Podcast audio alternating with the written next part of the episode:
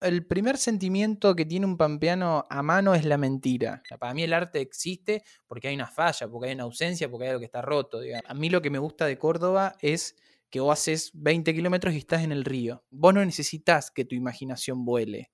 El paisaje ya te lo da. En la que te descuidas, te cruzas un cóndor, haces 30 metros, te cruzas un zorro, haces 40 metros, eh, te cruzas unos ovnis en el Britorco. 15 metros más y te están vendiendo pan casero con saumerio. Acá eso no existe. De todos lados un poco. Conversaciones con cineastas más allá del horizonte. Hoy, Francisco Martín.